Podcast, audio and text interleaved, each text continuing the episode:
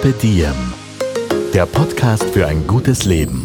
Niki Löwenstein und Holger Potje. Jede Woche abwechselnd im Gespräch mit inspirierenden Menschen. Welche Rolle spielt ein bewusster Lifestyle für Sie? Woraus schöpfen Sie Kraft? Über Ernährung, Bewegung, Bewusstsein und Erholung. Wie finden Sie die richtige Balance im Leben? Woran sind Sie gescheitert? Und wie sind Sie wieder aufgestanden? Wie gelingt Ihnen das? Was für Sie persönlich ein gutes Leben ausmacht. Carpe Diem, der Podcast zum Carpe Diem Magazin. Heute mit dem vierfachen Kletterweltmeister Jakob Schubert. Hallo Andreas. Hallo, lieber Stefan. Du, wir dürfen Werbung für unser Buch machen. Ja, dann machen wir Werbung. Das Buch ist super, heißt Ab jetzt Biohacking und ist der beste Einstieg ins Biohacking. Allein schon deswegen, weil es aus deinen super ironischen Biohacking-Kolumnen aus dem KPD-Magazin besteht. Und weil es außerdem noch lehrreich ist, weil du hast ja noch jeweils was Gescheites, Profundes und Kompetentes dazu geschrieben. Ja, das hoffen wir mal. Das Buch heißt mit vollem Namen Ab jetzt Biohacking, Ihr Quickstart in ein besseres, längeres, gesünderes Leben. Und das gibt's überall, wo es Bücher gibt. Ende der Werbedurchsage. Danke für die Aufmerksamkeit. Auf Wiederlesen. Bis bald.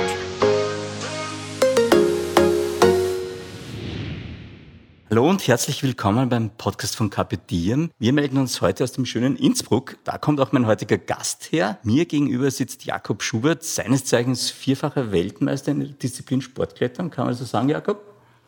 Ja, ähm, es ist auch andere Disziplin dabei, aber ja, gehört alles zum Sportklettern dazu. Also Vorstieg, Kombination, Bouldern, alles Sportklettern, also kann man so sagen. Wir haben uns im Vorfeld schon unterhalten. Da gibt's ganz, ganz, ganz viele Fachausdrücke und die werden wir natürlich klären, wenn wir dazu kommen. Jakob, ich bin ganz froh, dass wir hier im Büro sitzen und den Podcast nicht irgendwo in einer Wand hängend aufnehmen, sonst wäre das ein recht kurzer Podcast von meiner Seite.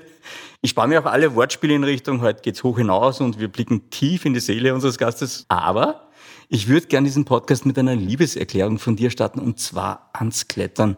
Was macht denn diese Sportart für dich gerade so schön und was passiert da mit dir? Ja, was ich im Klettern so extrem geil finde, dass es einfach so extrem vielseitiger Sportart ist. Also ich mache es jetzt schon seit 20 Jahren und habe trotzdem immer noch das Gefühl, dass es einfach nie langweilig werden könnte. Ähm, und dass ich weiß, dass ich mein ganzes Leben, solange es irgendwie geht, klettern werde, weil ich einfach immer Spaß dran haben werde. Und auch wenn ich jetzt vielleicht äh, physisch nicht mehr unbedingt viel besser wäre, seit ich jetzt äh, ja, schon ewig dabei bin, äh, gibt es trotzdem im Klettern einfach immer irgendwelche Sachen, wo man das Gefühl hat, man kann etwas noch besser machen, weil es eben äh, an so viele Sachen liegt, ob man gut ist oder nicht. Und gleichzeitig ist es auch noch eine extrem soziale Sportart. Also für mich ist Klettern, ähm, auch wenn man eben vielleicht meint, okay, es ist eine andere Sportart, im Vorstieg ist man zu zweit unterwegs, aber gerade jetzt zum Beispiel das Bouldern ist etwas, was man eigentlich mit sehr vielen Freunden gemeinsam normalerweise macht. So habe ich die Sportart auch kennengelernt damals. Ähm, äh, so habe ich auch meine besten Freunde damals kennengelernt. Und äh, deswegen war das für mich, ist es für mich immer schon natürlich, mit seinen ganzen Leuten gemeinsam klettern gehen, voneinander lernen und eigentlich probieren, gemeinsam ein Problem lösen und einfach eine mega Gaudi dabei haben. Vielen Dank für die Einleitung, Jakob. Es war eine lange Einleitung. Es war eine super Einleitung und wir haben sämtliche Fachbegriffe vielleicht schon aus der Sportart gerade erwähnt. Gehen wir es im, im, im Schnelldurchlauf durch, damit wir die Dinge mal erklären. Also, da kam vor Vorstieg. Vorstieg heißt? Vorstieg heißt, das ist das Klettern mit Seil. Also da klettern wir so ähm, in der Halle auf 15, maximal 20 Meter. Am Fels sind eben auch Einzelseillängen bis, jetzt sage ich, 50 Meter. Aber es ist auf jeden Fall das Klettern am Seil und man wird von der anderen Person gesichert. Da gibt es ganz viel Vertrauen zwischen den.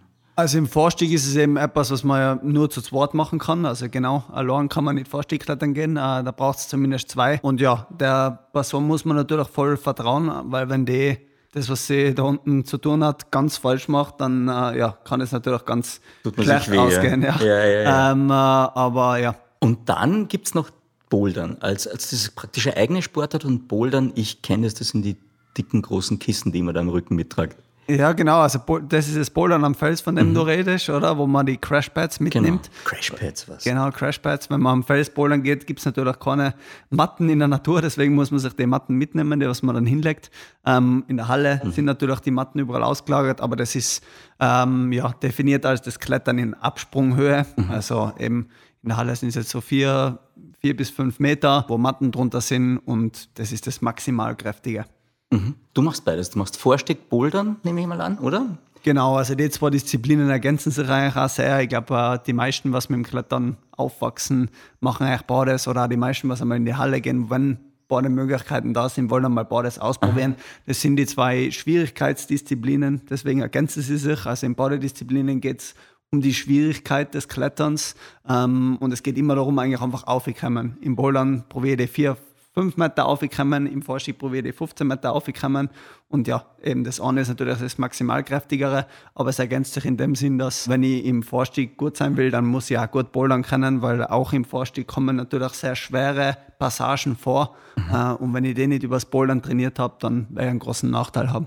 Also das heißt, das eine zahlt aufs andere ein dann in Wahrheit, kann man das so sagen? Ja, auf jeden Fall. Also vor allem das Bouldern auf dem Vorstieg, umgekehrt vielleicht ein bisschen weniger. Ja, und dann gibt es da noch die berühmten Schwierigkeitsgrade. Genau, also vielleicht zuerst noch kurz, ja. die dritte Disziplin, was uns noch fehlt, äh, ist die Speed-Disziplin, jetzt im Wettkampf klettern. Danke, ähm, Jakob. Genau, ja. weil das ist eben die, die jetzt haben wir gerade von den zwei Schwierigkeitsdisziplinen erzählt und, ja. äh, erzählt und jetzt die dritte war die Speed-Disziplin, die was äh, ich jetzt äh, nicht mache.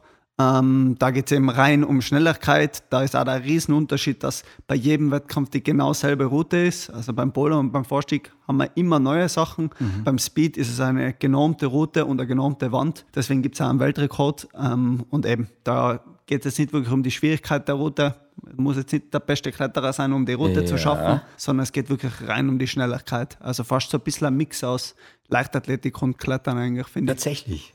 Ja. Und also mit Schnelligkeit meinst du dann Technik, in der ich mich in der Wand bewege, oder ist es wirklich Kraft und ähm, oder ist es das Zusammenspiel von allen? Ja, es ist natürlich schon in gewissermaßen Technik, die was man lernen muss, weil äh, die Route muss man natürlich einstudieren und äh, es gibt auch verschiedene Varianten, wie man die Route klettern kann, aber irgendwann einmal hat man den natürlich perfekt eingefeilt und dann geht es nur noch um die Kraft und die Explosivität, wie man da einfach schnell aufläuft.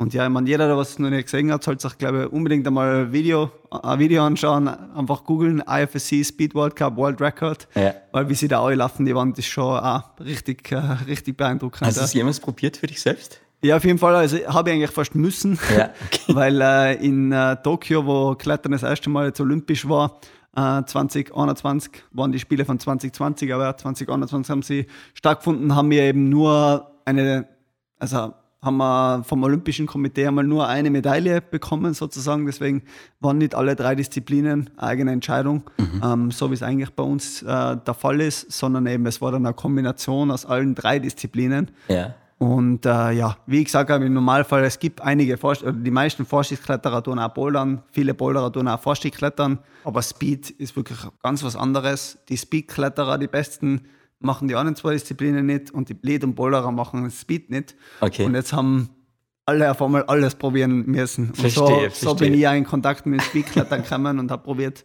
so schnell wie möglich werden. Und ja, es war eine spannende Erfahrung, aber ganz so schnell bin ich leider nicht gewesen. Ist okay. Also du bist schnell genug für den Podcast heute, glaube ich. ja, das hoffe ich. Ja. und ich habe mir bei dir notiert, Jakob, schwierigste Route 9b+. Genau. November 2019, Perfekto Mundo. 9b+, was kann ich mir da jetzt vorstellen? Und das heißt, es geht los, das äh, Kategoriesystem von den Schwierigkeiten bei bei 1 oder? Ähm, na, also ich glaube 1 und 2, da redet man irgendwie, die gibt es noch nicht. Das mhm. ist, keine Ahnung, wenn man einfach entlang so. geht oder Aha. Stufen oder so okay, verstehe, ja. Also eigentlich so, wo es anfängt, ist so Dreiergelände. Da redet man manchmal davon, wenn man auf den Berg geht, gibt es manchmal schon Dreiergelände oder wo man okay. halt vielleicht einmal die Hände ein bisschen braucht oder so. Äh, in der Halle, glaube ich, ist meistens so das erste oder in die meisten Gebiete fängt dann so mit 4a, b, c, 5a an. Das okay. sind dann schon sehr leichte Routen. Und ja, genau, es geht auf bis im Moment 9c, also die schwerste Route. Es gibt im Moment zwei in diesem Grad, also die zwei 9cs auf der Welt. Wo ähm, sind die? Eine ist in Frankreich, in der Verdun-Schlucht und eine ist in äh, Norwegen, in Flatanger ähm, sind von zwei unterschiedlichen Leuten erst begangen worden und haben beide auch noch keine Wiederholung. Also man oh, muss wow. sich so vorstellen, die Schwierigkeitsgrade im Klettern, das ist ja immer so, dass jemand klettert zum ersten Mal eine Route durch und ähm, schlagt dann einen Grad vor. Er denkt, also er ah, glaubt, das okay. ist jetzt der Grad. Yeah. Äh, er glaubt, die Route ist so schwer. Ja. Und die Nächsten, die was die Route probieren, ähm, sagen dann, ja, hast du einen Schatz geredet oder ja, stimmt, das passt. Ähm, aber natürlich gerade bei den allerschwersten Routen passt dann meistens schon relativ gut, weil ja. jeder natürlich auch relativ vorsichtig ist mit dem Grad. Ähm, aber es gibt auf jeden Fall auch manchmal den Fall, dass jemand auf eine bessere Lösung draufkommt, irgendeinen Griff findet, der was der andere übersehen hat, jetzt eher bei leichteren Routen oder halt nicht ganz so schwere ähm, und dann die Routen abgewertet oder aufgewertet werden. Okay, verstehe. Das heißt, es kommt auf die Schwierigkeit der Griffe an und wahrscheinlich, ob es dann überhängt und, und da gibt es tausend Dinge. Gibt es sehr viele Dinge, genau, die was da eine Rolle spielen, aber ja. Aber das heißt, du bist mit 9b Plus genau eins unter dem 9c-Ding drunter, oder? Du bist da Genau, also ich bin knapp dran, aber. Du schnüffelst ganz, ganz, also ganz ich, oben drin. mein Ziel ist es natürlich auch, eine von den zwei 9C-Routen ja. vielleicht auch beide irgendwann zu schaffen. Mhm. Ähm, äh, ich möchte natürlich schon auch noch in den 9C-Club äh, eintreten. also es ist schon ein Ziel und gerade, also eine von den zwei habe ich ja letztes Jahr schon ein bisschen probiert. Äh, die hat mir auch getaugt, die in, in Frankreich. Und äh, da möchte ich auf jeden Fall wieder hinfahren und äh, mir ein bisschen länger versuchen. Cool, das klingt total spannend. Welche Fähigkeiten, welche Skills brauche ich, damit ich beim Klettern Spaß haben kann? Was ist denn physisch und technisch wichtig? Jeder kann klettern und Spaß haben, glaube ich. Also das, das ist das Geile an der Sportart. Äh, man muss jetzt nicht genauso ausschauen, genau das Gewicht haben, genauso groß sein, äh, dass man Spaß haben kann am Klettern. Also es kann wirklich jeder, äh, vor allem auch, egal was für Alter, also in der Kletterhalle am Meer und am Fels sieht man ganz junge Leute und auch Pensionisten, ähm, die was noch voll viel Spaß am Klettern haben. Ähm, kann ich als Pensionist, also ich muss eigentlich, du greifst schon vor, meine Fragen, aber ich habe mir das aufgeschrieben, kann ich im hohen Alter tatsächlich noch einsteigen in den Sport und sagen, den kann ich ausprobieren, das kann ich mir anschauen, das kann ich machen, oder muss ich dann mein ganzes Leben geklettert sein? Na, überhaupt nicht. Also eben, wie wir vor die Schwierigkeit gerade geredet haben, es gibt einfach extrem leichte gerade und äh, sehr schwere und die extrem leichten kann auf jeden Fall auch ein Pensionist noch einsteigen. Und auch wenn er noch nie klettern war, kann er da glaube ich voll eine Gaudi haben und da sich schnell noch ein bisschen weiterentwickeln. Ähm, also das, was auf jeden Fall wichtig ist zu wissen, ich glaube, viele, die was keine Ahnung vom Klettern denken, ganz wichtig ist es, viel Muskeln haben, brutal mhm. viel Kraft haben, aber das stimmt eigentlich gar nicht. Es geht halt um die relative Kraft, oder? Man muss sein Körpergewicht halt gut aufziehen können und wenn man sich gut bewegt, dann braucht man viel weniger Kraft als wieder andere. Also wenn man schlecht klettert, dann braucht man viel Kraft. Wenn man gut klettert, braucht man eigentlich gar nicht so viel Kraft. Das klingt für mich nach Technik. Also äh, Technikeinsatz, Richtig, wissen, ja. wie man Dinge greift und wie man sich also bewegt. Es, es kommt natürlich schon darauf an, also wenn man dann irgendwann einmal auf ein sehr hohes Level kommen, natürlich spielt dann Kraft eine Rolle, oder? Je überhängender die Wand ist, desto mehr spielen einfach die Arme eine Rolle. Aber jetzt zum Beispiel auf einer relativ flachen Wand ähm, brauche ich jetzt sehr wenig Kraft, wenn ich mich technisch richtig bewege, oder? Yeah. Und ähm, gerade eben, wenn man jetzt anfängt mit dem Klettern, kann man sich auf einer eher flacheren Wand leichte Routen klettern und wenn man sich da mit den Füßen ganz gut bewegt, dann braucht man auch nicht so viel Kraft. Ich mache gleich einen Ausflug, mir ist es gerade eingefallen, ähm, im Fernsehen gibt es ja die Show Ninja Warrior und da ja. kommen die Kletterer immer verdammt weit im Vergleich zu den Muskelprotzen. Ja, ich meine jetzt ähm, gerade die, die ersten Versionen, was es so in mhm. Europa gegeben hat, oder die ersten Austragungen, da haben wir eigentlich, glaube ich, fast überall Kletterer gewonnen, weil es halt einfach sehr viel Hangeln war und dann auch Kraftausdauer und da sind die Kletterer natürlich gut. Also ich habe sehr viele Wettkampfkollegen, ähm, zum Beispiel ein, aus Israel, der Yuval Hoster hat, glaube ich, drei oder viermal hintereinander schon das Ninja Warrior gewonnen, in Spanien, Lustig. in Deutschland, also überall. Jetzt mittlerweile, wo das Ninja Warrior schon sehr viel Aufmerksamkeit, glaube ich, in den letzten Jahren gekriegt hat, gibt es einfach, habe ich gehört, doch schon einige Ninja Warrior Spezialisten, mhm. die was dann echt da wieder schon besser werden wie die Kletterer, weil eben die Kletterer sind da teilweise ohne Vorbereiten einfach ja, eben, hingegangen und äh, haben da gut abgeschnitten. Aber ja, natürlich jetzt ähm, an die Arme hängen, relativ lang äh, und da herumhangeln, das taugt uns natürlich schon, ja.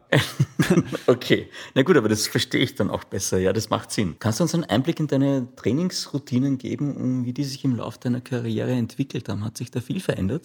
Ist es vom Alter auch abhängig? Oder von den mm. Wettkämpfen, die kommen? Grundsätzlich ist es schon so, man setzt sich ein Hauptziel für die Saison ähm, und versucht an dem Punkt dann oder an dem Tag in der besten Verfassung im ganzen Jahr zu sein. Und das ist halt ein langer Weg, äh, wo man in meinem Fall, wenn man auf Vorstieg oder auf eine Kombination hintrainiert, sich einmal ein paar Monate zuerst aufs Bouldern konzentriert, dann ein paar Monate auf den Vorstieg, dann das Ganze probiert unter den Hut kriegen. Und es ist möglich, auf einen Tag im Jahr hinzutrainieren, dass man da dann tatsächlich in der besten Form des Jahres ist? ist das, das geht? Das kann man vom Training her? Das klingt ähm, nämlich jetzt so für mich. Ja, man, man das versucht man natürlich zumindest. Also es kann, glaube ich, schon sein, dass man auf den Weg, zumindest fühlt sich das im Klettern oder für mich so an, dass es oft so ist, dass es man auf dem Weg dorthin schon auch Momente hat, wo man vielleicht fast so fit ist, als wie an dem einen Tag. Ähm, aber an dem einen Tag ist man vielleicht noch mal deswegen besser, weil es halt dann das große Event ist, äh, der Wettkampf oder vielleicht auch der Einstieg in eine Felsroute, aber jetzt in meinem Fall noch der Wettkampf, wo man durch die Nervosität, durch den Druck, durch das Ganze drumherum oft nur mal irgendwelche Energien freischalten kann, die was man einfach an, am Trainingstag nicht freischalten kann. Aber was natürlich die Formen angeht, gibt es natürlich schon manchmal in die bestimmten Phasen, Tage oder Wochen, wo man sich richtig gut fühlt. Aber es ist natürlich schon, ja, es ist ähm, sehr schwierig, aber etwas, was man lernen muss, dass man das Ganze so timet, dass es natürlich für das wichtige Event danach, äh, dass man da in Topform ist oder vor allem denkt, dass man in Topform ist. Das ist es geht etwas vom Allerwichtigsten. Wieder. Okay, ja. das heißt, das, das, klingt schon so, als würde das Gehirn eine ganz große Rolle spielen, was mit dir macht. Auf jeden ah, Fall, ja. Plaudert man dann mit, mit, mit anderen professionellen Sportkletterern darüber, wie man trainiert? Oder gibt es auch Geheimnisse, wo man sagt, okay, ich probiere jetzt was aus, ich habe da was entdeckt? Ähm, oder machen alles gleich im, im Grunde? Nein, eben, also das ist, glaube ich, bei uns so ziemlich. Für mich so, als hättest du Geheimnisse gerade nämlich. Äh, nein, ich habe keine Geheimnisse eigentlich. Also, ich meine, jetzt da bei uns, äh, wie ich eigentlich davor schon erzählt habe, was für mich bin ich schon mit dem Klettern so aufgewachsen, dass ich Leute um mich herum brauche. Also, ich funktioniere überhaupt nicht, wenn ich jetzt alleine trainieren muss. Das, das geht nicht so so habe ich das Klettern nicht kennengelernt und äh, so funktioniert das für mich auch nicht. Also ich bin jemand, der was vor allem aufblüht, wenn er mit seinen Freunden und im Team gemeinsam trainiert. Ähm, das macht mir Spaß, das motiviert mich und das pusht mich. Von dem her trainiere ich immer mit meinen Teamkollegen gemeinsam, sei es Vorstieg und Boulder natürlich in einer größeren Gruppe. Von dem her habe ich vor allem zwischen denen keine Geheimnisse und habe natürlich auch in die, in die vielen Jahre auch versucht, von den anderen zu lernen und äh, man versucht gegenseitig, ähm, was technische Sachen und alles natürlich angeht, äh, zu lernen, aber auch was, was das Training angeht. Man sieht da vielleicht, okay, der eine hat jetzt ein bisschen anders trainiert wie ich, es hat sehr gut funktioniert bei ihm, probiert man vielleicht auch aus. Aber was man auf jeden Fall sagen kann, ist, dass das Training schon jetzt, wenn man die Elite anschaut, sagen wir, wir nehmen die besten zehn im Bowlern oder im Vorstieg her, ist das Training, glaube ich, extrem unterschiedlich. Ähm, allein was die Trainingsstunden angeht, aber auch was die Inhalte angeht, äh, ist es noch extrem unterschiedlich, weil das Training bei uns anscheinend noch nicht perfekt optimiert ist und es halt einfach auch extrem komplexe und vielseitige Sportart ist. Und deswegen muss ich echt schwer tut, glaube ich, die Frage zu beantworten, was ist das perfekte Training? Und vielleicht ist es auch von Person zu Person sehr unterschiedlich. Gibt es die perfekte Statur, weil du bist, glaube ich, 1,73 oder so? Du bist 75. 1,75? Entschuldigung, ja. du bist natürlich 1,75. Äh, aber ist es besser, wenn man jetzt leicht ist und größer, weil man natürlich mehr Reichweite hat dann, oder ist das gar nicht unbedingt der Vorteil?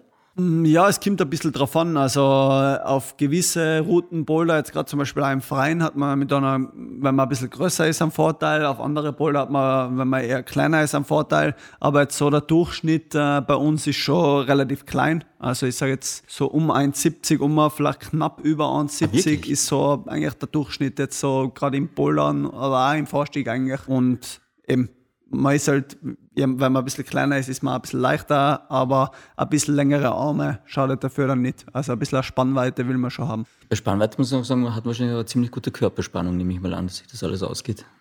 Körperspannung ist natürlich auch ein, ein sehr wichtiger Bestandteil bei uns oder etwas, was, was sehr wichtig ist. Ja. Äh, äh, was auch sehr wichtig ist, äh, das betrifft jetzt nämlich mich, was ist denn, wenn ich Höhenangst habe? Wäre das blöd beim Klettern oder kann man damit umgehen? Oder kann man das lernen abzulegen durch Klettern? Glaubst du? Oh, das ist die Frage, tue ich mir schwer zum beantworten, weil ich jetzt nicht Höhenangst habe oder ja.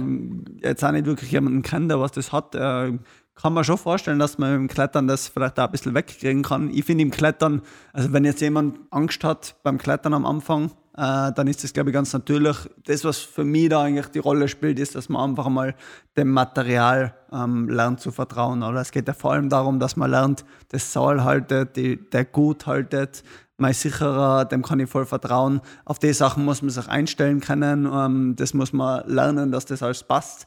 Ähm, und wenn man das einmal alles kennengelernt hat, dann braucht man eigentlich keine Angst haben. Und ich glaube, es ist eigentlich eine extrem sichere Sportart, äh, wo es echt extrem wenig Verletzungen gibt, jetzt vor allem, wenn ich es auch mit anderen Sportarten vergleiche. Man kann auf jeden Fall, glaube ich, auch klettern, wenn man Höhenangst hat, weil, wie wir davor schon gesagt haben, es gibt einfach extrem viele unterschiedliche Varianten, wie man das Klettern ausführt. Und gerade das Bouldern, das Klettern in Absprunghöhe, was jetzt nur vier Meter hoch ist, kann man vielleicht auch mit Höhenangst machen, je nachdem, wo die, wo anfängt. Ich habe einige Kollegen, was praktisch ihr ganzes Leben nichts anderes gemacht haben als Bouldern. Also die haben immer gesagt, man, na, Vorstieg, das interessiert mich nicht, da ich habe nicht die Ausdauer, das macht mir dann keinen Spaß. Äh, ich, ich bleibe einfach nur beim Bouldern. Also das ist auch ein legitimer Ansatz, das ist nicht meiner. Mhm. Äh, ich finde das so geil eben am Klettern, dass es so viele verschiedene Varianten gibt. Ich finde eben auch so etwas wie ganz hohe Wände klettern eine mega geile Herausforderung, was ich irgendwann einmal mehr angehen will, wie irgendwelche Big Walls im Yosemite in, äh, in der USA, so eine 1000 Meter Wand zu beklettern. Das ist schon auch was äh, ja, mega geiles, was man mal erleben will als Kletterer, finde ich, da ist dann Höhenangst natürlich auch blöd. Das ist dann der Halfdome oder, oder wie heißt der in Yosemite Der Nose heißt das jetzt zum Beispiel, also ist eine der Routen, die sehr bekannte, wo ja. vielleicht auch viele den Film vom Alex Honnold gesehen haben, den Free Solo Film. Stimmt. Genau. Ja. Da kommen wir eh noch ich, dazu. Ich mach's dann mit Seil, aber. das heißt, ah ja, genau. Free Solo haben wir das erklärt. Das ist eine gute Frage. Free Solo heißt wirklich. Free Solo Climbing ist einfach ohne, also ist Vorstieg bzw. Sportklettern ja. ähm, ohne Seil. Der Bubendorfer, auch österreichischer Kletterer, hat das gern gemacht. Hat das, hat da, hat da ein paar Runden gemacht, genau. Ja, ja. Also ja, gibt es ein paar Bekannte, auch der Heinz Zack hat auch sehr Bekannte im Yosemite, so Sportkletter, rote, kurze, Alexander Huber, da teilweise bei uns hat er Sachen gemacht. Der, der ähm, ist von einem Huber-Burm, der Alexander Huber? Genau.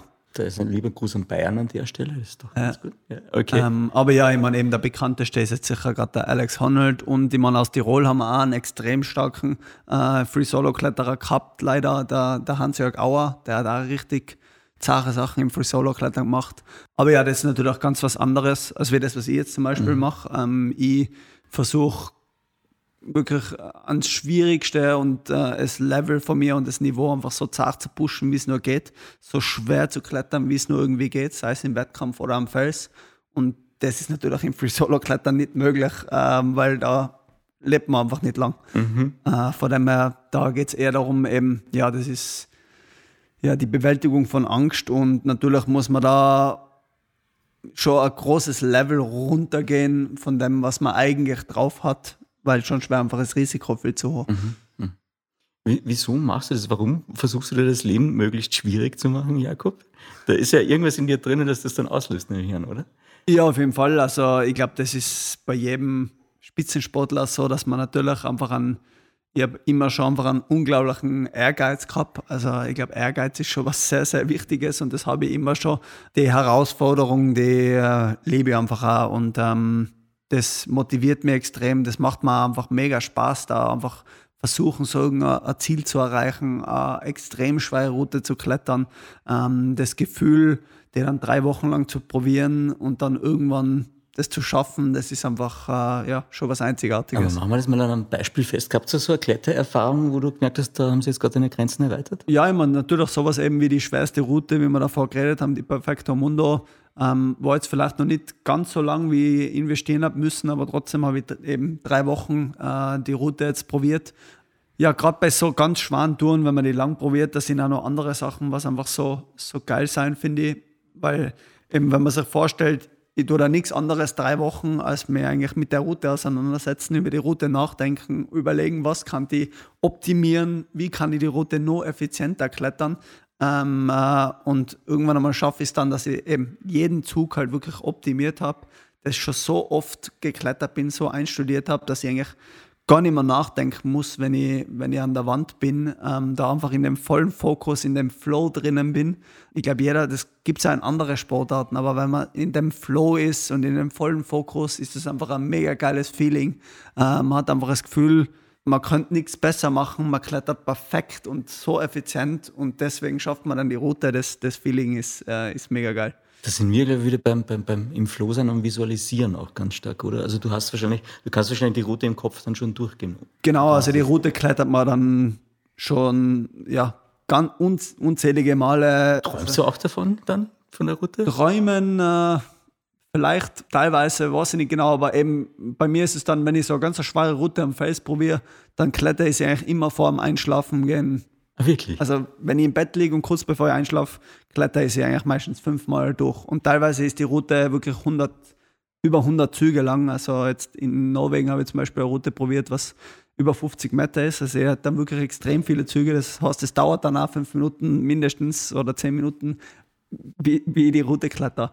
Aber so eben habe ich sie halt dann nur bei Sein studiert, weil ich kletter sie wirklich, es ist fast so, als würde ich sie klettern, außer dass ich jetzt die Muskeln natürlich nicht so beanspruche. Ähm, aber das prägt sich halt dann voll im Hirn ein und wenn ich dann wirklich an der Wand bin, dann muss ich halt weniger nachdenken, bin schneller, spare mir so Kraft und ja, so, so klettert man dann noch effizienter. Für einen Laien wie mich hat das jetzt so geklungen, als hättest du, wenn du weißt, die Route ist so und so und lang, das sind dann so und so viele Züge. Rechnen wir das in Zügen dann auch manchmal, oder? Das rechnet man oft in Zügen, ja, oder jetzt zum Beispiel gerade im Wettkampf spielen die Züge ja auch eine Rolle, da zählt ja jeder Zug, da kriegt man dann auch die Wertung des Zugs. Also wenn es die Route beispielsweise 50 Züge hat ja. und ich fliege beim letzten Zug, dann habe ich 49 plus, wenn ich noch eine Bewegung zum Topgriff hingemacht habe. Ähm, und ja, am Fels zählt man auch, macht man so ein bisschen die Züge durch, einfach weil man es von Training irgendwie kennt. Dann sagt man, boah, okay, da mache ich jetzt dreimal so viele Züge, wie ich eigentlich in die Trainingsrouten in der Halle mache oder so. Ähm, das ist dann immer ganz interessant. Ja. Das ist voll spannend. Und ja, wenn man jetzt unter Kletterer redet und man sagt dem an, ja, die Route hat über 100 Züge, dann ja, passt Okay. okay, das also ist ein ewig lange. Und okay, genau. verstehe. Wir haben uns deinen Erfolgen noch gar nicht gewidmet. Goldmedaille im Vorstieg- und Kombinationswettbewerb bei der Kletter-WM 2018 in Innsbruck haben wir aufgeschrieben. Bronzemedaille bei den Olympischen Sommerspielen 2020 in Tokio, die 2021 waren dann, wie wir schon gehört haben. Ja. Genau. Du bist vierfacher Weltmeister. Richtig, ähm, ja. Es klingt alles. Also 2012 das erste Mal, dann 2018 die zwei, was gesagt hast, ja. und 2021 nach Tokio bin ich dann auch nochmal Weltmeister geworden. Ja. ja, Wahnsinn. Und immer, jetzt muss man dazu sagen, äh, der Podcast geht Anfang August on air. Und das ist ja ein ganz wichtiger Zeitpunkt für dich, weil da finden gerade die Kletter-WM in Bern statt. Ich glaube, vom 1. bis 12. August ist die und du könntest dort das Olympiaticket lösen. Also ich drücke dir dann schon mal die Daumen. Ja, danke. Äh, nervös schon oder geht's noch? Wir, man das muss sagen, noch. wir nehmen jetzt im Juni den Podcast auf, das heißt, es ja. ist noch ein bisschen Zeit. Das heißt, ah, bis jetzt bist du noch relaxed, ja? Ich bin relaxed, ja doch, das passt. Ja, da habe ich schon genügend Wettkämpfe gemacht. Eigentlich kommt bei mir normalerweise die, die Nervosität echt erst so richtig so ein, zwei Stunden, bevor es losgeht mit dem, nicht nur mit dem Wettkampf, sondern mit meiner Performance.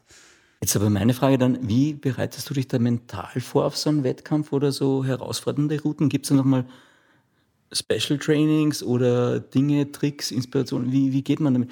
Du merkst, ich, ich, ich fische gerade nach Inspirationen, mhm. wie man mental mit, mit großen Herausforderungen umgeht oder so Wettkampfsituationen. Hast du da deine Learnings? Ähm, ja, also ich meine, bei mir ist es schon eigentlich einfach vor allem Erfahrung. Also ich war Gott sei Dank immer irgendwie mental relativ stark und habe mich in Wettkämpfen sehr wohl gefühlt. Ist, glaube ich, auch einfacher natürlich, wenn man schon sehr jung damit aufwächst. Also ich habe mit zwölf angefangen klettern und gleich in den Wettkampf eingestiegen. Äh, ich glaube, es hat mir auch sehr viel geholfen, dass ich in meiner Jugend schon sehr erfolgreich war, ähm, weil dadurch lernst du einfach auch in der Jugend schon mit dem Druck ein bisschen umzugehen, vielleicht auf ein bisschen am niedrigeren Niveau, aber trotzdem, wenn du zu einer Jugendweltmeisterschaft fährst und du hast schon zwei Jugendweltmeistertitel in der Tasche und warst es erwarten sich viele von dir, dass du da wieder die Goldmedaille holst und du erwartest dir vielleicht selber, dann äh, lernst du in dem Alter einfach schon mit dem Ganzen ein bisschen umzugehen und das hilft dann, dann später natürlich auch. Ähm, ich habe jetzt eigentlich nie wirklich so ein, Mentaltraining oder so gemacht, sondern eigentlich das alles ein bisschen selber ähm, mir versucht beizubringen, aber das, was ich immer sage, was, was für mich eigentlich immer das Allerwichtigste ist, dass mir grundsätzlich im Leben einfach gut geht. Weil mhm. ich finde, wenn ich, wenn ich weiß, ich habe meine Leute um, um mich um, ich bin glücklich äh, in meiner Lebenssituation, mir geht es richtig gut, dann äh, kann irgendwie so zum, eben dann, dann ist man beim Bewerb und man weiß, wenn es jetzt einmal nicht läuft, wenn es in die Hosen geht, ist es eigentlich auch nicht so schlimm, weil äh, eben mein Leben, in meinem Leben ändert sich nichts und mir geht es gut und ich bin glücklich. Also das, der Gedankengang, der hat mir eigentlich immer am meisten geholfen, muss ich sagen, äh, weil der lässt dann irgendwie dann so locker sein und sich denken, ja, und wenn es nicht läuft, dann läuft es nicht. Und mir geht es trotzdem gut. Bist du dann so? Geht es dann auch? Wenn es dann wirklich mal nicht funktioniert, ich muss jetzt, äh, falls, falls unsere deutschen Hörer und Hörer Probleme haben, das ist jetzt äh, ja, viel Dialekt, aber ich, ich genieße es total. Ich höre den so selten und ich freue mich dann immer mega, wenn er kommt. Und ich glaube, er ist recht gut verständlich. Aber wenn es jetzt wirklich in die Hose geht und uns mal nicht läuft an dem Tag, dann ist es so, ähm, das kannst du dann easy wegstecken und sagen, okay, passt, das hat halt nicht passt. Nächstes Mal ist besser, oder? Ja, ich meine, natürlich Oder ist es nicht so, ja, ich meine, natürlich ist es nicht so, dass ich jetzt sage, ja, okay, schwamm drüber, jetzt war jetzt eine Weltmeisterschaft, egal, die nächste kommt in zwei Jahren. also natürlich, ich meine, ganz so äh, ist es auch nicht. Äh, man, natürlich ist man enttäuscht, ist man frustriert, äh, ist man oft äh, traurig darüber, dass man vielleicht nicht äh, seine Leistung abrufen hat können oder an dem Tag nicht performen hat können. Aber ähm, ja, es ist schon so, dass ich eben dann nach zwei, drei Tagen ich mich wieder komplett beruhigt oder eigentlich oft dann nur am selben Tag und mir geht es trotzdem noch gut, oder? Also de, de, das ist nicht so, als war ich dann äh, zwei Wochen depressiv oder so. Das auf jeden Fall nicht. Eben genau, genau das soll nicht sein, glaube ich. Also wenn man, ich muss mich jetzt entschuldigen, wenn man im Hintergrund äh, schreiende Menschen hört, das sind keine Kletterer, die von Wänden fallen, sondern wir haben einen äh, Kindergarten bzw. eine Schule im Hof. Das finde ich total nett, nur zur Erklärung. Aber um das jetzt nochmal, ich versuche nochmal festzumachen, hast du eine Technik oder ein Ritual, das du nutzt vor schwierigen Momenten, um dich zu beruhigen, um runterzukommen, um Fokus zu finden? Gibt es da irgendeinen Move? Na, also so ein ganz äh, ein spezielles Ritual oder so habe ich eigentlich nicht da. Also eben, ich finde so eine gewisse Nervosität und so, das braucht es ja sowieso. Also äh, du willst dem äh, gar nicht ganz aus dem Weg gehen, ähm, weil das macht nochmal das aus, dass du, finde ich, nur mal konzentrierter bist, vielleicht nur mal fokussierter. Und ja, ich meine, es ist schon oft so, dass wenn ich mir jetzt denke, der, der Moment jetzt im Vorstieg zum Beispiel, kurz bevor man ausgeht, ähm, nochmal ins Publikum winkt und dann in die Route einsteigt, oft ist das, bevor man ausgeht, vielleicht noch die fünf Minuten, wo der vorige Kletterer noch an der Wand ist, da ist man schon sehr nervös. Und das sind nicht die geilsten fünf Minuten. Aber sobald ich draußen bin und sobald ich den ersten Griff in der Hand habe und in die Route einsteige, ähm, weiß ich, ist das alles weg. Es ist ausgeschalten und ich bin einfach da mit der Route. Ähm, und ab da kann ich das Ganze eigentlich auch wieder genießen und die ganze Nervosität ist, ist normalerweise weg. Aber bei so einem Wettkampf, ich meine, ich frage das normalerweise Musiker, wenn sie auf der Bühne stehen, aber was nimmst du wahr, wenn du dann da in der Wand hängst und kletterst? Hörst du die Leute? Siehst du irgendwen oder siehst du nur die Aufgabe von dir? Ja, ich meine eben, das ist oft schwierig zum äh, erklären, aber ich glaube, es kennen auch viele, wenn sie selber irgendeinen Sport ausüben. Ich finde, es ist, man ist eigentlich so gedankenlos. Man ist einfach in dem vollen Fokus und eben, da ist eigentlich nicht wirklich was, von dem ich was erzählen kann, weil ich, das ist gedankenlos eigentlich. Das ist einfach voller perfekt. Fokus und ich funktioniere einfach. Natürlich auch so Zuschauer und so Anfeuerungen, speziell so ähm, Stimmen, die was einem sehr vertraut sind, die hört man nochmal lauter aus, oder? Das heißt, keine Ahnung, die Freundin oder der Trainer, ähm, da hört man das alle oder das geht schon nochmal mehr. Ähm, und das Publikum, das hört, kommt alles irgendwie so von außen hin, hin, im Hintergrund ein bisschen ein, aber eigentlich ist man gedankenlos. Und manchmal kann es natürlich, ähm, gibt es irgendetwas, was, was vorkommt, was das Ganze unterbricht. Ähm, also manchmal zum Beispiel gibt es in einer Route einen sehr guten Raschpunkt. Da ist man so entspannt, dass man auf einmal ein bisschen die Möglichkeit hat, das Ganze ein bisschen mehr wahrzunehmen, ähm, ein bisschen mehr zu denken. Also es ist manchmal gar nicht optimal. Man kann auch gefährlich sein, dass man irgendwie ein bisschen aus dem Fokus oder dem Flow rauskommt. Ähm, manchmal passiert dann irgendein großer Fehler oder schon schon etwas und das bringt dann voll raus. Aber das sind dann eben oft Momente, die was ähm, dazu führen, dass man nicht mehr so gut klettert. Okay. Das heißt, eigentlich das Ziel ist, in, in dem Fokus, in dem Flow bleiben und eigentlich nichts mitkriegen von dem Ganzen, sondern einfach nur dein Ding zu machen. Ja, finde ich schon, ja. Also eben natürlich, das, äh, das sich nochmal zusätzlich ein bisschen pushen lassen von dem Außen, äh, von, der, von der Stimmung und von dem Ganzen, das ist natürlich schon auch nochmal wichtig oft im Wettkampf, dass man das in Energie umwandeln kann. Jetzt muss ich auch noch fragen, und zwar äh, Tipps gerade für jüngere Kletterer. Gibt es da so das ideale Alter, wo man mit Klettern einsteigt? Ich glaube, du hast mit zwölf Jahren begonnen. Mit 14 Jahren Jugend-WM habe ich mal notiert, in Peking den zweiten Platz. Genau. Ja, also ich jetzt, ähm, ich war sicher ein, ein sehr später Anfänger. Also die, die meisten fangen inzwischen schon früher an. Also mit sechs oder äh, zwischen sechs und zehn, glaube ich, ist jetzt ein super Alter, wo man mit dem Klettern anfangen kann. Natürlich äh, als Kind äh, beziehungsweise als Jugendlicher lernt man einfach alles noch viel besser. Also je später man anfängt, äh, desto schwieriger wird das alles. Äh, ich glaube, ich äh, war Gott sei Dank noch in einem ähm, guten Alter mit zwölf äh, eben wichtig ist, glaube ich, noch vor der Pubertät. Danach ist es einfach, tut man sich schwieriger, was ich auch so von der Sportkunde und so kenne, äh, einfach äh, die ganzen Techniken zu lernen. Ja. Ähm, äh, was bei mir, glaube ich, auch wichtig war, ist, dass ich nicht äh, mit dem Sport angefangen habe mit zwölf. Ich habe mit dem Klettern angefangen, aber ich habe davor lang Fußball gespielt, ähm, auch schon im Verein sechs Jahre. Also ich wusste, was es heißt, trainieren und äh, in einem Team zu arbeiten und solche Sachen und einen Ehrgeiz haben und so. Ähm, aber ja, ich glaube, äh, ich bin Gott sei Dank inzwischen auch ein Beispiel dafür, dass 12, mit zwölf es auch noch gut geht. Ja, es gibt Hoffnung, würde ich sagen. ja, und Fall. ich meine, es, es, gibt da dann die Ausnahmen. Also, ich kenne einen Japaner, der hat mit 16 angefangen und ist ins Weltcup-Finale gekommen. Mhm. Also, eben, es gibt da die, die Ausnahmen, wo wir Leute noch viel später gestartet haben. Natürlich eben, die haben dann auch irgendeine andere Sportart gemacht, irgendwas Verwandtes vielleicht, da, weil jetzt mit dem Sport zu beginnen mit 16 und dann Weltmeister zu werden, wird, ist natürlich schwierig, glaube ich. Gibt es irgendwie so, ich stelle mir das immer so vor wie in Filmen, gibt es dann sowas wie ein Nemesis für dich, so den einen Gegenspieler, der immer wieder in deinen Competitions auftaucht, mit dem du überhaupt nicht kannst und ihr battelt euch immer wieder. Gibt es die Typen oder ist das eigentlich mehr alles eine Freundschaft und ja, das ist eigentlich bei uns brutal schön im Klettern. Also ja. das sind äh, eigentlich alle kommen sehr gut untereinander aus. Es ist ja, äh, was im Klettern sehr besonders ist, dass es äh, im Vorstieg gibt es ja eine Besichtigung der Route. Also über das haben wir eigentlich noch gar nicht geredet, ja. über das On-Site, oder? Also im ja. Vorstieg jetzt zum Beispiel äh, geht es ja darum, wie ich gesagt habe, es ist immer eine neue Route, also bei jedem Wettkampf. Und die Route klettert jeder zum ersten Mal. Mhm. Und damit keiner irgendwie einen Vorteil hat, dem anderen gegenüber darf man sich gegenseitig nicht zuschauen. Also es gibt eine Isolationszone, äh, da sind wir in einer Zone drinnen, wo auch etwas zum Aufwärmen ist. Und erst wenn man dann selber dran ist, geht man raus und klettert dann zum Beispiel die Route und hat eben keine Ahnung, wie die anderen geklettert sind. Äh, aber man hat davor sechs Minuten Zeit, die Route sich anzuschauen und zu planen, wie man sie klettert.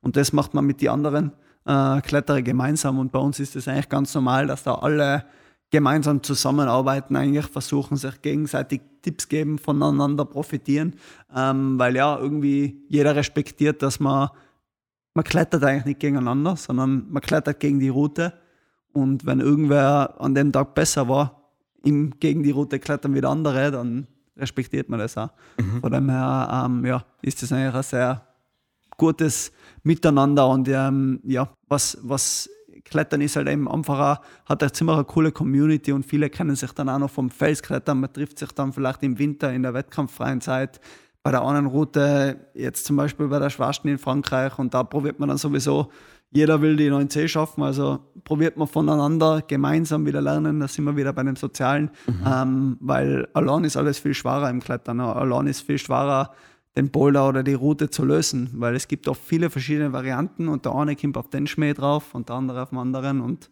gemeinsam ist man dann um einiges stärker. Wie schaffst du das mit der Balance und zwar ähm, einerseits Leistung bringen und andererseits Verletzungsprävention, also aufpassen auch auf sich. Ja, also eben, ich habe es eh schon angesprochen, ich glaube grundsätzlich ist das Klettern Gott sei Dank schon ein Sportart, wo jetzt nicht so verletzungsanfällig ist. Ich meine, das, was bei uns eine große Rolle spielt, ist die Haut, aber das ist nicht wirklich eine Verletzung. Ähm, natürlich muss man manchmal aufpassen mit irgendwelchen Überlastungen oder so. Bin jetzt doch schon so lange dabei, dass ich da schon einige durchlebt habe. Ähm, äh, es ist schon wichtig, dass man, also vor allem merke ich jetzt auch im Alter, je älter man wird, desto eher muss man da beim Leistungssport nochmal drauf schauen, auf den Körper. Äh, sei es, dass man einmal die Woche zum Physio geht, mit dem intensiv zusammenarbeitet, sich da Tipps holt, äh, bin da dann äh, einmal in der Woche inzwischen in einem Fitnessstudio, wo ich nur so Mobility-Geschichten mache, wo ich teilweise auch schon dann gewisse Sachen trainiere als Prävention davor, weil ich weiß, das ist eine Überlastung, die kommt oft gern, wenn ich dann das trainiere. Gib mir gleich mal ein Beispiel. Was sind denn so Mobility-Übungen für Kletterer oder für Leute, die gern klettern gehen? Was sollte man da besonders sich anschauen? Ah, es kommt jetzt eigentlich darauf an. Also für mich, äh, ich bin eben, ich habe ein bisschen die Schwäche, gerade im Polern, ähm, was Beweglichkeit, Beweglichkeit angeht. Ähm, für mich ist es vor allem die Brustwirbelsäule, die Schulter und auch ein bisschen die Hüfte, wo ich sehr unbeweglich bin. Vor allem deswegen probiere ich da ziemlich an der Mobility zu arbeiten. Und das, was ich jetzt da zum Beispiel auch oft mache, ist ähm, im Klettern Verletzungen oder Überlastungen, was auftreten, ist zum Beispiel, was man jetzt gar nicht so meint. Man meint immer, es ist nur Oberkörper und Arme, aber vor allem auch auf die Knie äh, kommt eigentlich relativ viel Belastung, gerade jetzt auch bei dem modernen Routen oder bei den modernen Routen und Boulder, was jetzt im Wettkampf äh, geschraubt werden, äh, da kommen zum Beispiel sehr viele so Heel-Hooks vor. Das heißt, wo man mit, mit der Ferse, legt man die Ferse auf den Griff und zieht so extrem mit dem Bein. Äh, und das ist eine Sache Belastung fürs Knie, was man oft dann nicht so gewohnt ist, weil unser Oberkörper ist brutal gut trainiert, aber unsere Beine eigentlich nicht so. Äh, deswegen kommen da dann oft irgendwie ein paar Überlastungen daher. Und das ist jetzt zum Beispiel etwas, was ich jetzt die letzten Monate gemacht habe, dass ich da schon ein bisschen die Beine ein bisschen auftrainiere, einfach, dass ich dem entgegenwirkt, zum Beispiel, weil ich weiß, dass ich da in den letzten Jahren oft ein bisschen Probleme gehabt habe. Mhm, mh. Das verraten wir jetzt natürlich nicht deinen Konkurrenten bei der WM dann. Das haben sie jetzt nicht gehört, dass wir das gesagt haben. Aber, und, und ja, ich hoffe, die haben die Probleme nicht da. Ja. Die, die, sind ja alle ein bisschen jünger eigentlich. So also, ja. Aber ist es wirklich ein Thema? Du bist 32, ist das ein Thema? Wie lange kann man hochprofessionell klettern? Ja, es ist die Frage. Also, ich, mein, ich bin jetzt auf jeden Fall einer von den Ältesten ähm, oder teilweise oft auch der Älteste in einem Finale oder so. Es ist ein bisschen, finde ich, noch unerforscht, weil es war doch so in, vor zehn Jahren, äh, hat man jetzt, glaube ich, nicht so leicht so, so Geld mit dem Klettern verdienen können wie heutzutage, oder? Und ich glaube, dann mit 30 ist doch dann langsam ein Alter, wo die meisten ähm, ja, sesshaft werden wollen, vielleicht anfangen wollen, Kinder kriegen mhm. oder was auch immer. Und äh, wenn man da nicht so ein fixes Standbein gehabt hat mit dem Klettern, dann war das vielleicht schwieriger. Deswegen glaube ich, dass es früher nicht sehr viele versucht haben, viel länger ähm, weiterzumachen. Aber es hat auf jeden Fall welche gerade im Vorstieg gegeben, die was bis 35, so 36 es geschafft haben, noch vorne dabei zu bleiben. Äh, Im Bouldern eher weniger. Und äh, ja, schauen wir mal. Ich, ich hoffe, ich schaffe es auch noch eine Zeit. Ja, ich habe mir jetzt gedacht, ich habe mir das ein bisschen so vorgestellt, wie, wie bei den Tormännern im, im Fußball, wie so Dino Zoff, äh, 40 Jahre und spielt für Italien in der Nationalmannschaft. Also ja, das ist nicht mehr realistisch bis 40? Nein, es ist jetzt, glaube ich, schon sehr unrealistisch oder schon eher unrealistisch, dass man bei uns dann noch ganz vorne dabei ist. Also jetzt der Durchschnitt ist schon eher jetzt bei den Männern sogar so Mitte 20 und teilweise sind eben auch 18-, 19-Jährige mhm.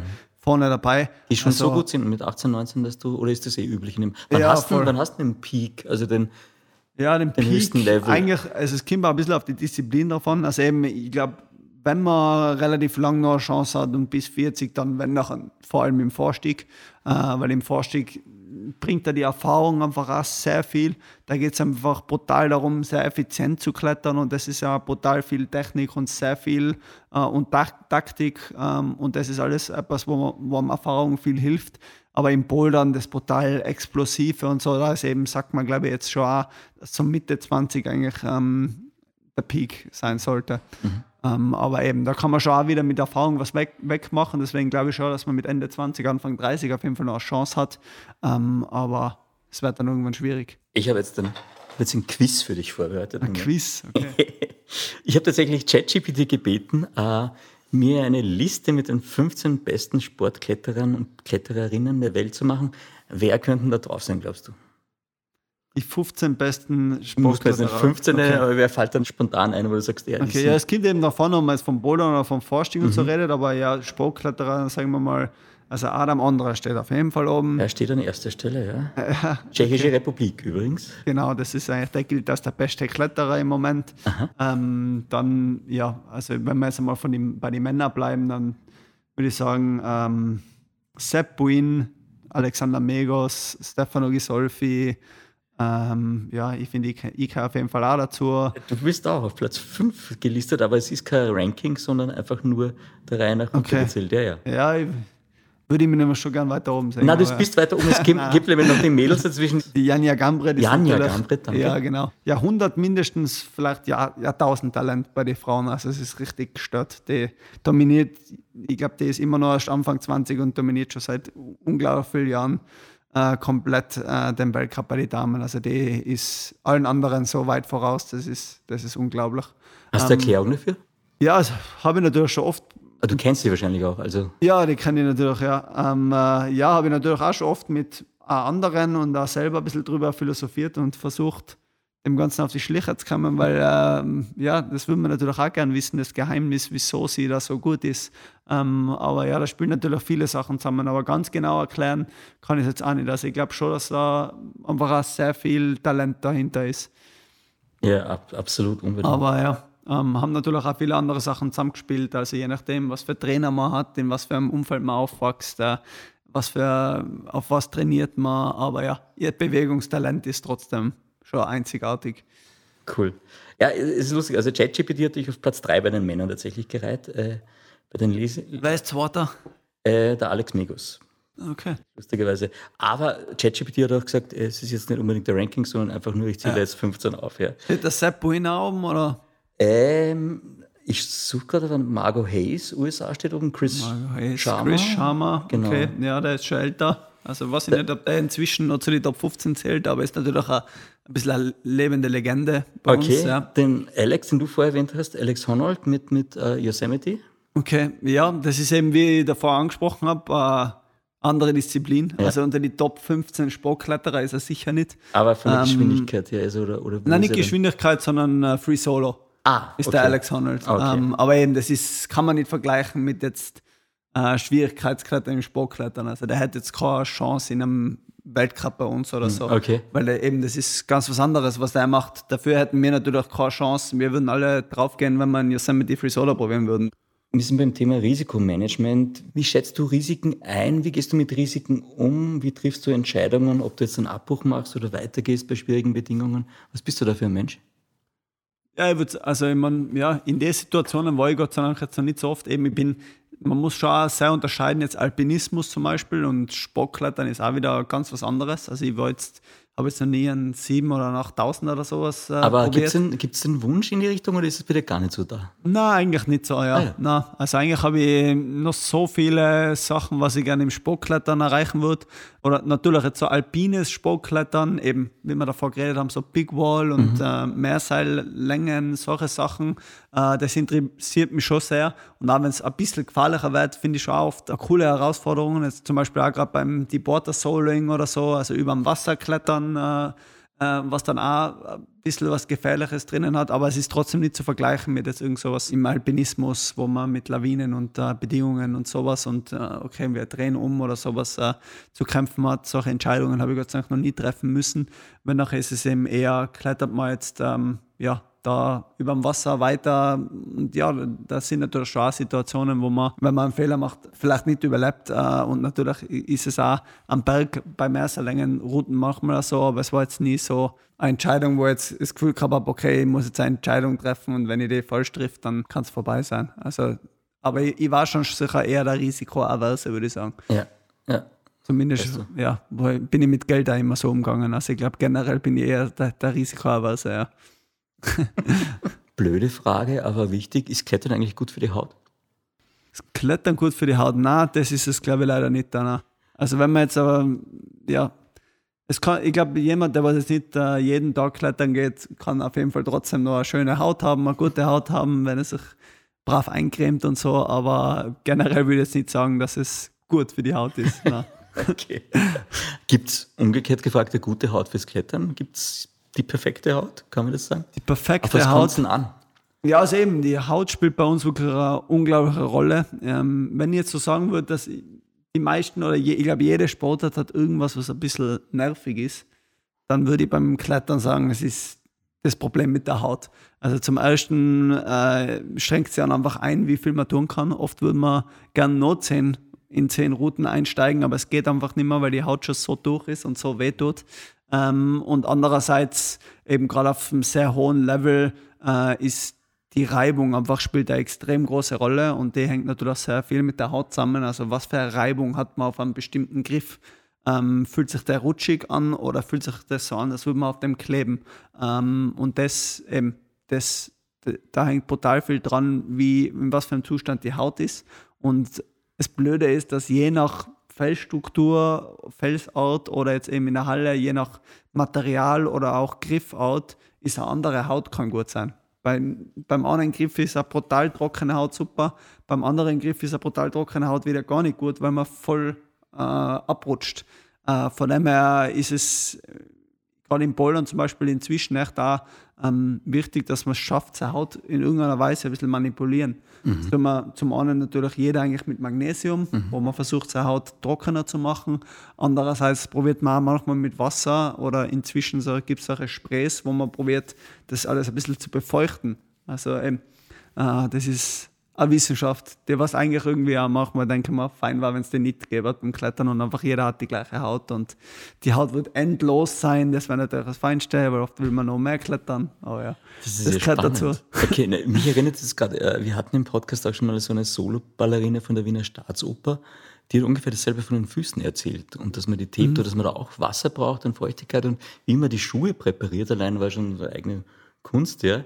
Und dann haben wir gedacht, das ist tatsächlich total ähnlich zu dem, was du da jetzt erzählst, von dem Aufwand, den man betreiben muss und auf was man alles achten muss in Wahrheit. War das niemals eine Option mit Handschuhen? Nein, das würde nicht gehen. Ja, da hat man eben, glaube ich, teilweise einfach natürlich noch eine viel schlechtere Reibung und wenn die irgendwie verrutschen oder so, also eben okay. ähm, der Kontakt von der Haut auf den Griff ist schon sehr oft extrem wichtig. Mhm. Also wenn ich jetzt einen extrem guten Griff habe, dann kann ich den natürlich auch mit einem Handschuh halten, mhm. aber teilweise sind die Griffe einfach so rund und so, mhm. ähm, das könnte mir jetzt mit einem Handschuh gar nicht vorstellen. Ja. Okay. Ja, ich habe noch ein nettes Thema. Klettern und Naturschutz. Welche Lektionen gibt einem die Natur, wenn man so viel Zeit mit ihr verbringt im Freien?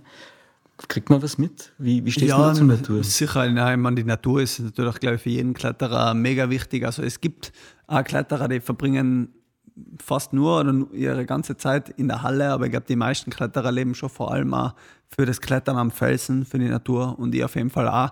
Ähm, und ich habe das Glück, dass ich auch schon so unglaublich viele geile Orte gesehen habe auf der Welt. Ähm, so viele geile Klettergebiete in verschiedenen Ländern, wo man dann auch verschiedene Kulturen kennenlernt, aber eben auch gewisse Gebiete, die was irgendwo im Nirgendwo sein, wo man dann sich wirklich, gerade zum Beispiel letztes Jahr war ich wieder in Norwegen, ähm, relativ weit im Norden, so noch, noch mal drei Stunden nördlich von Trondheim, wo es dann echt nicht mehr viele Häuser gibt und äh, man in, in einer Höhle ist, die ganzen Fjorde vor sich hat und sich da der Natur einfach so nah wie schon Schnee fühlt. Und das ist schon was mega Besonderes. Äh, es ist auch gleichzeitig ein bisschen eine Herausforderung von Klettersport, seit er jetzt in den letzten Jahren so extrem geboomt hat. Ähm, also vor allem der Hallensport boomt natürlich brutal mit immer mehr Kletterer, was Bouldern gehen, äh, immer mehr Boulderhallen auf der ganzen Welt, aber gleichzeitig natürlich boomt da dadurch das Felsklettern und es ist, glaube ich, extrem wichtig, dass je mehr Leute da am Felsen außen sind, äh, dass alle checken, was die Regeln sind und äh, dass man den Ort so hinterlässt, wie man auch vorgefunden hat, dass man nicht, äh, ja, dass man Mull mitnimmt, dass man vielleicht nicht viel zu laut ist und nicht ähm, überall laut Musik macht und was weiß ich was. Ja, ich glaube, das sind schon viele Sachen, wo, wo ein bisschen Herausforderung sind, je größer das Klettern wird. Gab es eine skurrile Begegnung mal im, im Fels mit Tieren oder so? Oder was ähm, war denn die skurrilste Begegnung in der Natur, wenn du darüber nachdenkst? Weil oft ist auch mal der Weg dorthin zu, zu, zu einem Felsen und so weiter ja auch schon mega spannend und schön. Ne? Ja, auf jeden Fall. Also ja, jetzt so auf die Schnelle fallen mir vor allem irgendwelche Begegnungen oder Begegnungen mit irgendwelchen Vögeln ein. Also zum einen eine, ein bisschen eine witzige Story von einem Kollegen, der was äh, ähm, in Oliana in Spanien aufgeklettert ist und da was, ist so ein großes Loch gekommen und dann ist er zu einem Loch hingekommen und dann ist äh, relativ große Eule drin gesessen und ihm dann praktisch entgegengeflogen. Ähm, äh, was anscheinend, er, er hasst irgendwie Vögel oder graust sich so vor Vögel, von dem her war es dann nochmal witziger. Ähm, äh, aber ja, und äh, sowas ähnliches habe ich auch erlebt, dass man mal im äh, so eine Messerlängenroute in Spanien gegangen sein. Ähm, ich glaube, es war so 500 Meter Wand ungefähr. ungefähr. Riglos heißt sie. Äh, ziemlich cool, so Felszapfen, schauen richtig geil aus. Äh, und da sind auch ziemlich große, ich glaube, Geier waren das damals, einfach sehr nah immer wieder zu uns zu geflogen. Ähm, was irgendwie ja, schon ein spezielles Feeling irgendwie war. Muss man da auf irgendwas aufpassen? Gibt's, äh, da gibt's, ich schätze mal, wenn es jetzt irgendwelche Horrorfilme und Klettern gibt, dann wird es wahrscheinlich Schlangen in irgendwelchen Löchern geben und so. Gibt's, ist ja, das da ich auch eine Story, ja. Also, habe ich jetzt selber noch nicht erlebt, aber ich habe einen, einen Kollegen, der was in ähm, Zimbabwe, glaube ich, ja, ich glaube schon Zimbabwe, ähm, waren sie, äh, haben sie probiert, ein bisschen klettern auch verschiedene Gebiete ein bisschen zu finden und schon auch das, was es gibt. Also sie haben gleichzeitig auch noch ein bisschen Safari gemacht, aber sie sind auf jeden Fall auch klettern gegangen. Ähm, und der hat mir eben damals erzählt von einer Story, dass sie eben da bouldern gehen wollten. Das heißt, auf, eben auf so kleine Blöcke aufklettern und sie haben dann die Locals so gefragt, wie es eigentlich so ist, weil sie gehört haben, es gibt Black Mambas in der Gegend. Ähm, und dann haben die Locals gesagt, ah, na, ist eigentlich kein Problem, weil die sind normalerweise nur in Löcher und oben auf die Felsen. und ja, das äh, hat dann natürlich, glaube ich, nicht so zur Motivation beigetragen. Aber. Kann man was vom Sportklettern fürs Leben lernen? Eine Disziplin oder eine Tugend? Vom Sportklettern. Ich meine, ich glaube generell vom, äh, vom Sport und vom Sportler sein kann man sehr viel fürs Leben lernen. Also ich glaube, es hat mir sehr viel in meinem Leben geholfen, dass ich so mit dem, als Sportler aufgewachsen äh, bin. Also ich habe mir einfach, glaube ich, immer sehr leicht in der Schule und auf der Uni oder so getan, glaube ich, weil man durch Sport schon enorm viel ähm, über Disziplin lernt. Ähm, man lernt auch sehr viel über äh, ein Team und äh, ein gemeinsames, äh, wie ich jetzt schon viel drüber geredet habe, oder auch wenn es Klettern ein Einzelsport ist, macht man enorm viel im Team, lernt enorm viel voneinander, äh, versucht voneinander profitieren. Äh, also es, da gibt es, glaube ich, sehr viele Sachen, äh, was man fürs Leben mitnehmen kann. Ähm, und ich glaube, ja, das ist, glaube ich, in vielen Sportarten. Also. Beschreib mal ein bisschen die, die Stimmung äh, für mich, wenn du bei so einer Olympiade bist, weil das kennen jetzt wirklich die wenigsten, glaube ich, da draußen, weil man da wirklich teilnimmt aktiv. Ja, es war für mich natürlich auch was extrem Neues. Ähm, eben Klettern war jetzt in Tokio zum ersten Mal olympisch und ich muss sagen, es war einfach schon ein sehr spezielles Feeling, weil es war einfach doch ganz was anderes wie jeder, jede Kletterweltmeisterschaft. Oder wenn jetzt die Kletterweltmeisterschaft hernimmt, das war davor immer unser, unser wichtigstes Event. Aber sowas wie Olympia ist einfach nochmal ganz was anderes. Da merkt man einfach allein von der Öffentlichkeit. Es hat einfach ganz einen anderen Stellenwert. Man ist nochmal ganz anders in der Öffentlichkeit, wie man das in der Vergangenheit war. Und das Feeling dann bei Olympia selber ist einfach so geil, weil da einfach so viele Sportfanatiker am Haufen sein, oder? Und das hat mir schon brutal getaugt, da im olympischen Dorf zu sein und einfach kann man irgendwie die Energie äh, erst ein bisschen aufsaugen. Man geht einfach so ein bisschen durch das Dorf durch und hört immer wieder von irgendeinem ähm, Haus, also es sind ja die verschiedenen Gebäude und äh, in jedem Haus sind mehrere verschiedene Länder und dann hört man wieder komplette Jubelschreie, weil irgendeiner von dem Land gerade eine Medaille oder so geholt hat und dann gibt es teilweise die Empfänge für jemanden, der was gerade eine Medaille gewonnen hat und einfach du merkst einfach, da, da leben alle für den Sport und du bist nicht der Einzige, sondern es gibt extrem viele, was da jetzt vier Jahre lang für das eine Ziel hingearbeitet haben und äh, ja, das ist schon irgendwie inspirierend und mhm. habe ich schon echt geil gefunden. Und ich meine, wann hat man die Chance, mit Menschen aus so vielen verschiedenen Ländern, so viele, so viele verschiedene Kulturen da irgendwie kennenzulernen oder auf einem Haufen zu sein? Das ist schon unglaublich irgendwie. Und ich glaube auch, dass der Geist da wieder speziell ist, also der Spirit bei dem ganzen Ding, eben wie du sagst, mit den verschiedenen Nationen und du dann zum ersten Mal vielleicht auch das Gefühl kriegst, hey, irgendwie ging eh alles miteinander, wenn wir uns alle auf so einer Sportebene immer treffen könnten in der Gesellschaft. Ja, ja voll. Ja, also eben, ich meine, eben, da hat man nie das Gefühl, dass, da, dass, dass es irgendein Problem gibt eigentlich mhm. auf der Welt. Ja. Das ist eigentlich total schön. Was wärst du geworden, wenn du nicht draufgekommen wärst, dass du verdammt gut in Felsspalten abhängen kannst? ja, vielleicht war irgendwie Physiker oder Mathematiker oder sowas waren. Ja, interessant. Das, ich hätte einen anderen Vorschlag noch für dich gehabt. Ach schon, oder? Ja, ich habe mir da aufgeschrieben, Bauernfänger. Du spielst nämlich leidenschaftlich gern Schach. Das stimmt, aber das habe ich eben damals noch nicht. Und eben, ich meine, das ist eben eher ein bisschen so Mathematiker, Physiker-mäßig, so das logische Denken. Das hat das, für mich jetzt auch das, gut gepasst. Das Analytische, das hat mir halt immer schon getaugt, deswegen spiele ich inzwischen auch gern Schach. Ja. Man kann es jetzt auch verraten, dein Elo liegt, glaube ich, bei 1400 ungefähr. Ja, inzwischen 1500 sogar, ja. Da aber also im Rapid halt ist es nur auf, auf chess.com. Also ja, ich glaube jetzt äh, so Turniere oder so habe ich noch nie gespielt. Also ich bin schon nur so ah, hobbymäßig im Internet ich, ein bisschen bin, unterwegs. Ich bin guter Dinge, Jakob. Das wird noch jemand dann rausschreiben, der Grandmaster. Also der, der Weltmeister Magnus Carlsen hat aktuell einen Punktestand von 2853 Elo. Ja, das wird sich nicht mehr ausgehen in meinem Leben. Ne? Das ist praktisch schon mal, das ist die höchste Wertungszahl weltweit. Aber selbst der Magnus würde 99 von 100 Partien gegen Stockfish verlieren der besten Schach-Engine. Und ja. das fand ich dann schon bei dir dann Elo von 3500. Also ich glaube eigentlich, da, also ich glaube, ich weiß nicht, uh, wo du das recherchiert hast, aber ich glaube eigentlich, dass er fast garantiert 100 von 100 verlieren, verlieren wird. Ja. Also ich glaube, da sind, sie, da ist einfach, sind sich alle Schachspieler drin. inzwischen einig, ja, dass die, ja. da sind die Computer mittlerweile so weit voraus Menschen, ja, da, da hat kein Mensch mehr eine Chance. Aber ich, ich spreche mal noch mal ganz kurz über die Gemeinsamkeiten von Schach und Klettern, weil ich glaube, es gibt in Wahrheit mehr, als man glaubt, oder? Ja, also strategisches Denken, genau, oder? Strategisches Denken, ja. Ich meine, eben, es sind eher einfach gewisse Sachen, die was ich immer schon geil gefunden habe, was bei beiden ähm, Disziplinen, sage ich jetzt mal, sowohl ja. im Schach als auch im Klettern hilfreich sind. Und das sind halt natürlich das, das Analysieren, das, das analytische Denken. Das hat mir, glaube ich, schon auch sehr geholfen, dass ich im Klettern so weit schaffe, Also ich war nie der, der was einfach nur auf die Meinung des Trainers hört, sondern ich habe schon, glaube ich, immer mir selber sehr viel Gedanken darüber gemacht, wie kann ich besser sein, wieso bin ich in dem und dem nicht gut, weil mir einfach das das Analysieren und so auch so getaugt hat äh, und auch Spaß gemacht hat. Mhm. Und ich glaube, wenn man sich selber sehr viel mit den ganzen Problemen auseinandersetzt, dann hilft dann das natürlich auch einfach besser zu werden. Ja, total. Also auch das, die Bewegung im Vorausplanen, das ist genau das, was du eigentlich vorher gesagt hast mit dem, was mhm. du am Abend da liegst Stimmt. und nochmal alles durchgeht. Hohe Konzentration brauchst du auch bei beiden, nehme ich an, oder?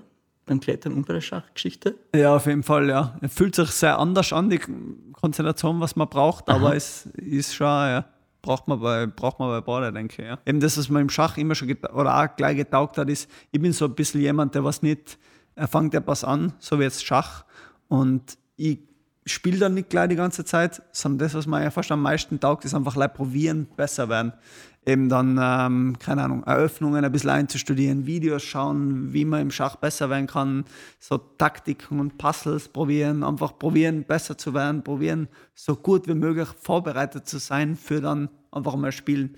Ich habe jetzt zum, zum Schluss von unserer Podcast-Episode einen Vorschlag, warum machen wir nicht so, so eine neue Sportart und sagen, okay, du kletterst erst hoch und spielst dann oben eine Partie Schach gegen den anderen? Ja, war gut. Ich glaube, da Gipfelschach, Schachklettern. gibt wahrscheinlich nicht so viele gute Schachspieler, gerade bei den besten Kletterer. Von du könntest hatte da Chance, ja. Weltmeister werden. Ja, kannte ja.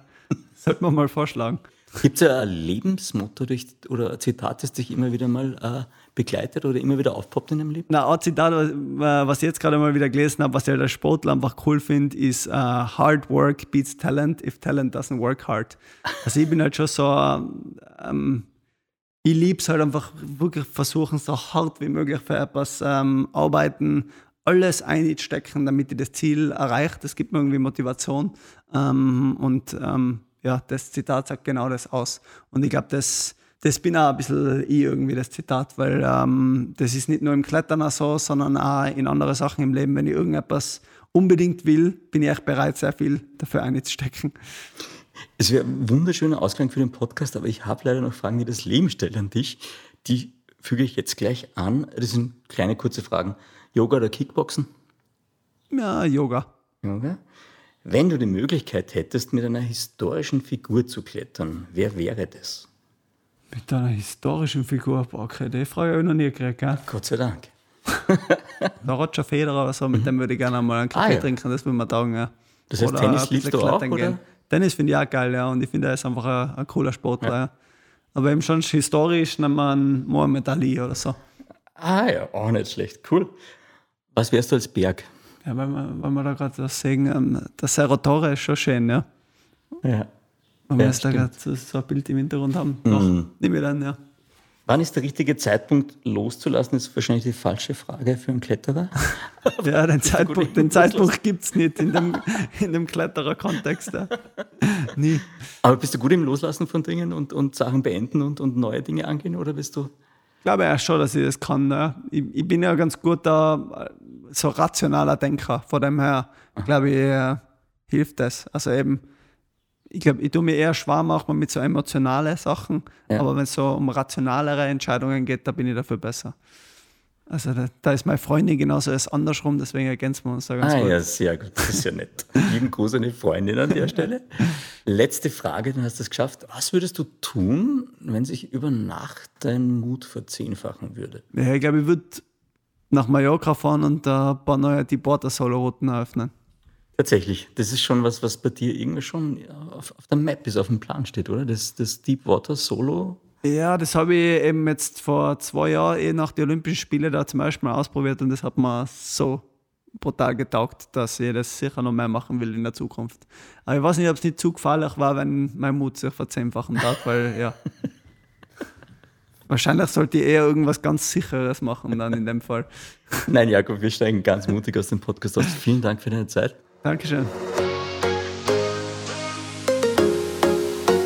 Jakob, wir sind oft niemand hört uns mehr zu. Ich habe meine Zeitkapsel wieder mitgebracht, meine imaginäre. Ich lege da jetzt vor dich auf den Tisch. Und du kannst was reinlegen. In 30 Jahren machen wir die dann, die machen wir jetzt zu, in 30 Jahren machen wir die wieder auf. Eine Variante für mich war, dass ich glaube ich mein Handy einfach jetzt einlege. Das ist so. Was ist das iPhone oder? Ganz ein normales iPhone. Mhm. Ich glaube, ein 12er ist das. Ähm, weil es mich einfach interessieren würde, Weil ich finde es schon sehr faszinierend, was sich so in den letzten 30 Jahren getan hat mit der Technik. Und ich bin sehr gespannt, was sich in den nächsten ja, 30 Jahren tut. Von dem her würde mir das dann in 30 Jahren anschauen, das Handy, und mir wahrscheinlich denken, boah, mit sowas haben wir damals leben können.